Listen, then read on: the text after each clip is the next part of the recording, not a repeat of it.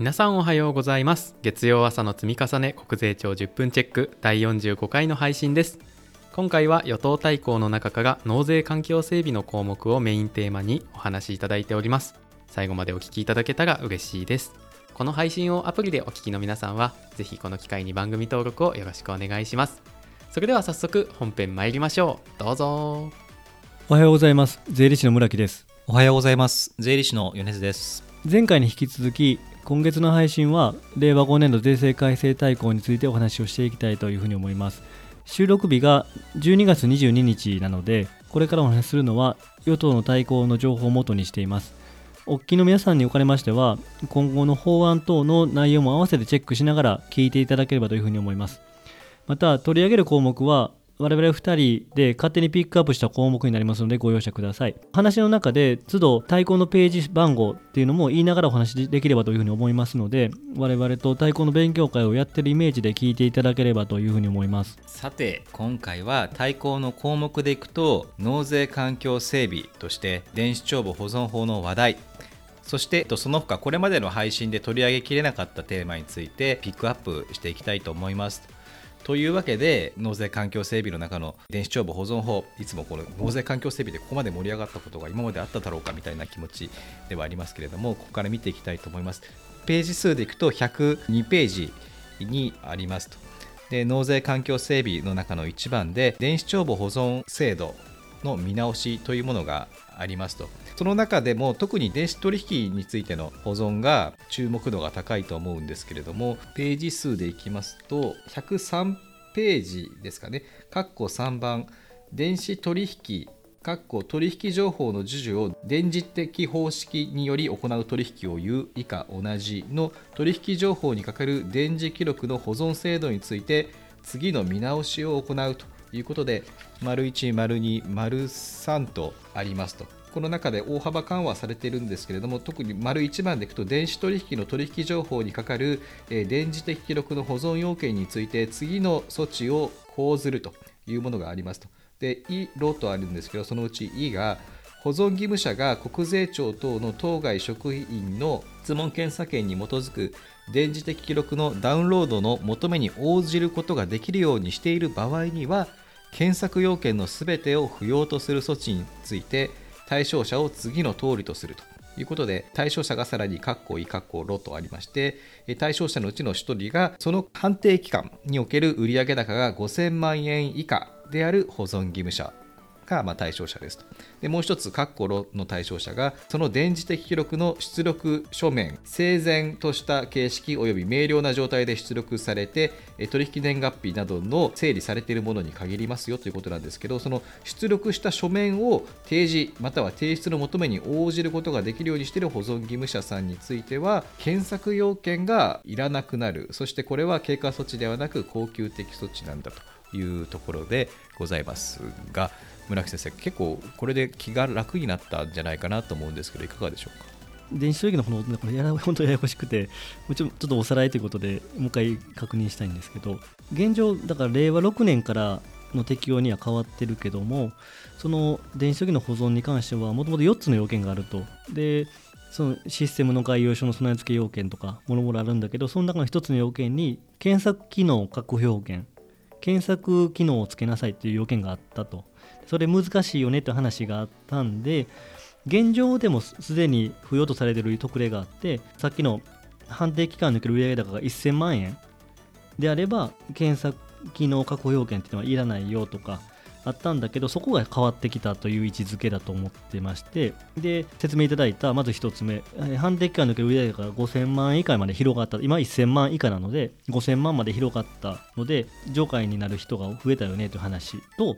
もしくは書面処理を整理して保存して税務職員の求めに応じて提示ができれば検索要件いらないよとどちらかになったので結論ちゃんとデータでは保存するんだけどもその出力書面をちゃんと整理しておいて提示できれば検索要件は不要ですという結論でいいのかなというふうに理解してますけど合ってますか？若干最後にやっぱり残るのがその電子的記録自体は電子的に保存はしなければいけないんだっていうのが残るのが、まあ、ややちょっと小骨が喉に詰まったような感じがして 電子データ自体はやっぱり何らしかのストレージに保管はしておかなければいけないでダウンロードしなければだから紙が出せればそれで絶対 OK ですとは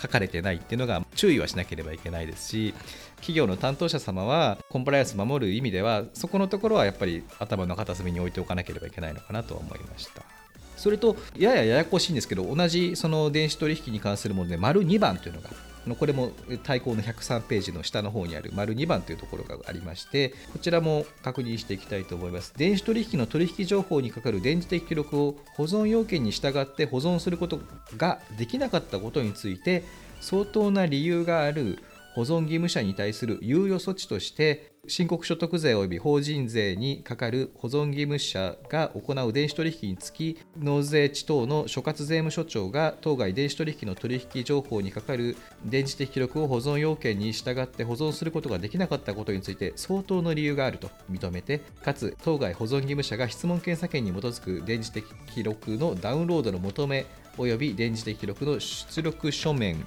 の提示または提出の求めに応ずることができるようにしていた場合にはその保存要件にかかわらず電磁的記録の保存をすることができることとするという制度がありますと。でこちら最後の部分がちょっとすっと頭に入ってこないですけどその保存要件にかかわらず電磁的記録の保存をすることができることとするっていうのはここだけ見ると要は保存要件守ってなくてもいいですよというそういう理解でいいんですかねこれって。これはあくまでさっき言ってた現行の経過措置が令和5年12月末で終わるのでそれに代わる新しい猶予措置の規定だと思ってましてでここに書いてることをやむを得ない、まあ、相当の理由があると認められるっていうのは当然あるとしてもちゃんとその電子データをダウンロードの求めがあれば応じる。およびちゃんと書面で出力している場合にはその出力書面を提出提示しなさいと。しとけば一応要件を満たせるんだと。いうことにしますっていうことですよね。だから結局は書いてることとしては先ほど似てますけどやっぱデータは置いとけと。データは置いときなさい。ただ書面でちゃんと出しておいてを整理しておいてある。ダウンロードの求めに応じ応じる。ってことさえしてれば細かい先の要件とか無視していいんだよっていうことで理解しました。そうです。ね 丸1と丸2のグラデーションがあって今読み上げたこう丸2の方はその相当な理由があるとやむを得ない理由があるってやや緊急事態的な状況なので基本的には企業様としてはあの最初にお話しした丸1の検索要件の付与こちらをしっかり守って意識していくっていうことになるんですかねこれは。結論としてはさっきも来ても含めてちゃんとデータは置いといてくださいと。で出力書面もちゃんと置いといてください。求めに応じて提出してください。それさえしてればいいですよっていうことだと私は理解しているので また違ってたら教えてください。そうですね。ここら辺も多分今後具体的にこういう場合はどうなんだっていうのは FAQ がどんどん更新されていくと思いますのでそれを我々もキャッチアップしていきたいと思います。はい。そうすると電子帳簿保存法関係はこんなところですかね。あとあれありますね。有料な電子帳簿のやつ。あこれです。国ページの括弧1番で国税関係帳簿書類の電磁的記録等による保存制度について一定の国税関係帳簿にかかる電磁的記録の保存等が国税の納税義務の適正な履行に資するものとして一定の要件等を満たしている場合におけるその国税関係帳簿にかかる過少申告加算税の軽減措置の対象となる申告所得税及び法人税にかかる有料な電子帳簿の範囲を次の通りとするといったところで記述が続いていくような内容ですけど村木先生こちらはどういった改正でしたか？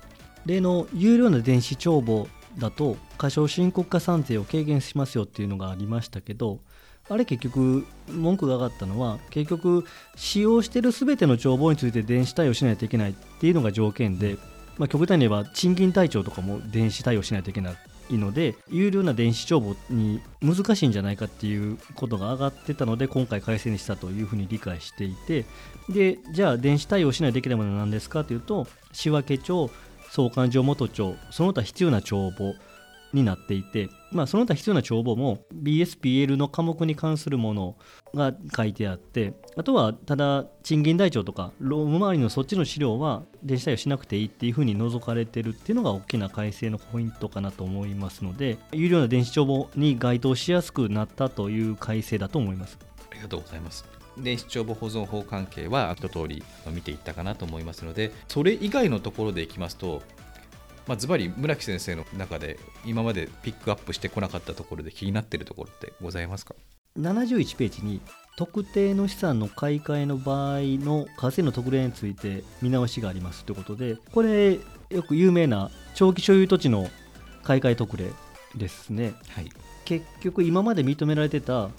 規制市街地内から規制市街地外への買い替えを適用対象になったのでこれが外れたっていうのが多分実務上影響あるんじゃないかなと。規制市街地内から外への買い替えを適用除外すると。いうのが大きな話であるのかなと思ったのとその中で東京都の特別区から他に移った場合の繰り延べ割合を90%に引き上げる。今80%を90%に引き上げる。逆に特別区に入ってくる買い替えの場合は繰り延べ割合を60%に引き下げる今70%のものを60%に引き下げるということで濃淡強くなった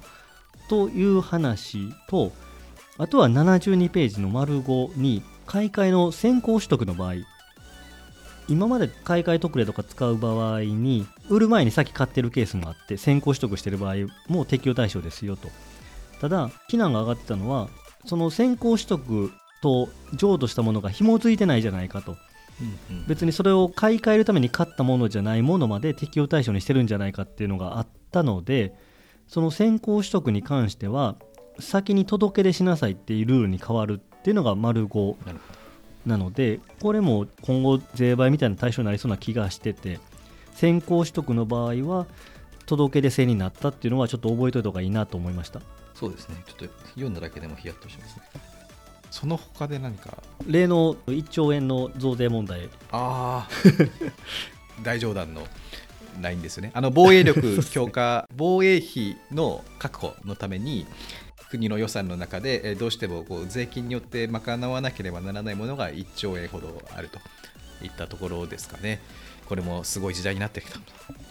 そうですよね。で個人所得税には影響させないって言ってたはずで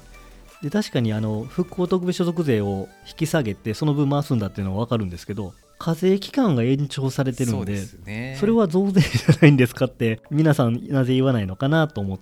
たのとあともう一個ありましたね。外形標準課税が見直されるっていう話がありましたけど、ね、結局、はい、あの先延ばしというかいろいろ内部事情があったようですけども一応やらないことがなくて来年度の改正でやるという感じの空気らしいので外見標準課税の見直し適用範囲の見直しっていうのは来年度の改正で大きく入ってくるんだろうなっていうのが気になりました。というわけで今回で税制改正大綱を私と村木先生で確認していくっていうところは一通り終わりになりましたと